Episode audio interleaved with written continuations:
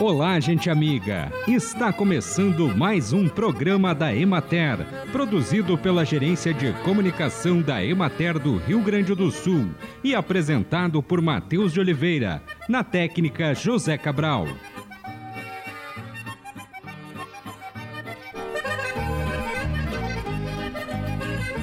Os carboidratos devem corresponder em média a 60% das calorias totais ingeridas ao dia.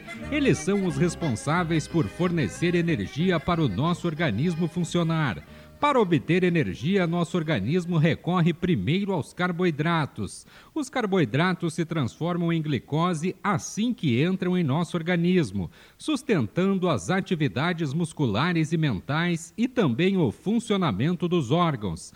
Por isso é super importante ter uma ingestão adequada deles, para evitar que o nosso organismo utilize outras fontes de energia, como as proteínas. Além disso, os carboidratos nos ajudam a queimar as calorias com mais eficiência. Para o trimestre outubro, novembro, dezembro, a indicação é de continuidade do fenômeno Laninha variando de intensidade fraca a moderada no início do trimestre e de intensidade fraca, sobretudo a partir de dezembro, quando Laninha deve perder intensidade. É o que aponta o boletim trimestral do Conselho Permanente de Agrometeorologia aplicada do estado do Rio Grande do Sul. Por causa do fenômeno, o estado deve ser impactado pela passagem rápida de frentes frias com chance de geadas tardias, especialmente em outubro e início de novembro, e chuvas abaixo da média. Recomenda-se adequar o manejo florestal considerando o prognóstico de precipitação pluvial abaixo da média climatológica do trimestre. E em povoamentos florestais deve ser evitada a adubação mineral ou orgânica com elevadas concentrações de nitrogênio. Acompanhe agora o panorama agropecuário. Na região da Emater de Soledade, os cultivos de cevada em maturação fisiológica representam 35% da área. Porém, a maior parte ainda permanece em enchimento de grãos com 65%. As lavouras mais bem manejadas na adubação e no controle fitossanitário expressam um ótimo potencial produtivo uma vez que as condições climáticas foram favoráveis durante todo o ciclo da cultura.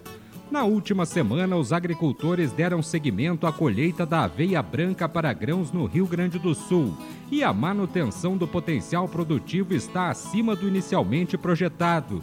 Na região administrativa da Emater de Frederico Westphalen, 3% das lavouras estão em fase de floração, em enchimento de grãos 47%, em maturação 36% e 14% foram colhidas. A produtividade manteve-se próxima de 2.600 quilos por hectare. Na região de Juí, houve aumento pouco significativo na colheita da cultura, que alcançou 15% da área cultivada o tempo mais úmido atrapalhou o avanço das operações e muitas lavouras ainda não completaram a maturação fisiológica.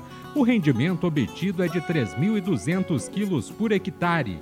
As chuvas em maior volume na última semana e acompanhadas de vento causaram um acamamento dos cultivos com maior densidade de plantas, no entanto, não comprometeram o potencial produtivo.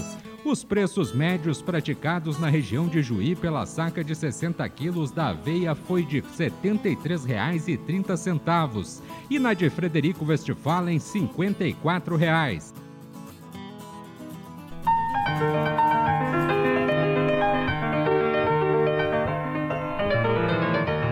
No programa de hoje, a repórter Raquel Aguiar conversa com o extensionista Alexandre Matuziak sobre o censo do morango realizado no município de Bom Princípio. Alexandre, vocês fizeram um censo do morango aqui no município de Bom Princípio. Qual foi o objetivo desse censo? É, esse ano de 2022, nós, equipe da Emater, fizemos um trabalho diferenciado, né, em parceria é, com a Prefeitura Municipal e a comissão da 19ª Festa Nacional do Moranguinho.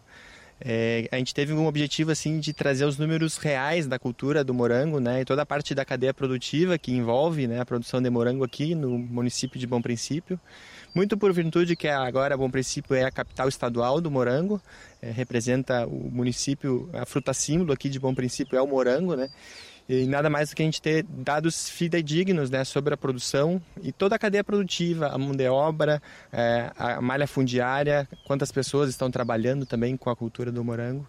Quais foram as principais questões que vocês uh, observaram? Bom, né, primeiro a gente fez um levantamento né, de todos os produtores, né, então a gente também reconheceu outros produtores que a gente não atendia normalmente no escritório, então a gente conseguiu fazer um levantamento é, das famílias que produzem. Hoje a gente tem mais de 55 famílias, a gente chama de unidades de produção familiar aqui em Bom Princípio, né. A gente fez o levantamento da quantidade de mudas também, que aqui em Bom Princípio, que é uma pergunta que sempre nos fazem agora quando começa nessas épocas de festa de morango e na abertura da safra também é, a quantidade de mudas que a gente tem aqui, né? Hoje a gente tem mais de 1 milhão e 35 mil mudas de morango em produção é, de morango comercial aqui em Bom Princípio, né? Nós temos 144 é, pessoas né, é, ligadas da família na propriedade rural que trabalham na produção de morango, né, desde a parte produtiva, na lavoura, é, mas também na parte de pós-colheita, no embalamento, na comercialização. Então a gente fez um levantamento é, dentro dessa, desse levantamento que a gente fez, a maioria predominante é de mão de obra familiar. Né? A gente também percebe que tem é, alguma contratação de mão, de obra, né? em torno de 90 pessoas é, que atendem nas, nas épocas de maior demanda, que é agora a, a colheita né? e o embalamento, o, a comercialização. Uh, e um dado bem importante que a gente levantou nessa pesquisa foi que é, de toda essa mão de obra envolvida, é, 46% é de mão de obra feminina. É um número bem expressivo quando a gente compara com outras culturas é, agrícolas, né? como a gente compara a cultura do milho, é, da alfafa, a bovinocultura de leite, que aqui também a gente tem um número expressivo. A predominância de homens nessas outras culturas é muito maior. Então a gente vê um importante trabalho da mão de obra é, feminina, é, principalmente ligado à comercialização, o manuseio no pós-colheita mas também na produção de, de, na lavoura também. E desse censo, dessas respostas que vocês tiveram, o que, que vai ocasionar isso? O que, que vai trazer isso para o produtor? Bom, a gente fez uma radiografia, a gente mapeou todas as propriedades que a gente tem aqui em Bom Princípio, né? E isso a gente vê que vai nos qualificar, né? Dar informações para a gente trabalhar, nós como agentes de extensão rural, e também em parceria com a Secretaria da Agricultura, a Prefeitura Municipal, é desenvolver outras políticas públicas que já existem aqui em Bom Princípio. Né? Bom Princípio já tem é, duas políticas públicas ligadas diretamente à produção de morango, que é o incentivo para compra de, de mudas de morango, que é o bônus da muda de morango, que a gente chama, e também é incentivo para construção de estufas. Né? Então, com isso, a gente pre pretende ampliar é, e qualificar cada vez mais essas políticas públicas e, e, essas visitas que a gente fez durante é, todo esse levantamento, que a gente visitou mais de 70 propriedades, a gente foi um momento de escutar os produtores, né? Então a gente ouviu as, os problemas, as necessidades que eles tiveram, né? E isso já a gente já conseguiu reverter algum resultado. Durante a Festa Nacional do Moranguinho, ocorreu o terceiro Seminário Regional do Morango. E, a, e, e as principais é, palestras que a gente desenvolveu lá foram dos temas levantados pelos próprios produtores nas lavouras, né? É, principalmente ligado ao clima, que a gente tentou buscar alternativas com cultivo protegido, amenizar as questões climáticas, como temperaturas elevadas ou a umidade, a questão das pragas também, e o momento é, das mudas, as variedades das mudas para os produtores. Hoje a gente tem variedades que conseguem produzir durante todo o ano, né? Aqui no Vale do Caí, o que limita muito é a temperatura nos, na época mais quente. Então a gente está vendo variedades que se adaptam a essas temperaturas mais altas e conseguem uh, escalonar essa produção durante todo o ano. Acompanhamos a entrevista da jornalista Raquel Aguiar com o extensionista Alexandre Matuziak.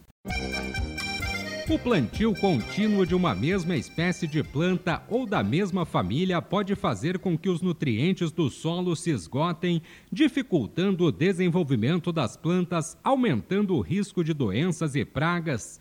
Recomenda-se revolver e afofar o solo após a colheita, adubando e plantando uma nova espécie de planta ou hortaliça. De preferência, não plantar a mesma hortaliça ou espécie da mesma família no mesmo local. É importante conhecer as famílias das plantas que se deseja cultivar. Para identificar as famílias de plantas, observa-se as semelhanças do caule das folhas, flores e frutos, além dos hábitos de crescimento, local e origem. E assim encerramos mais um programa da Emater. Um bom dia a todos vocês e até amanhã neste mesmo horário.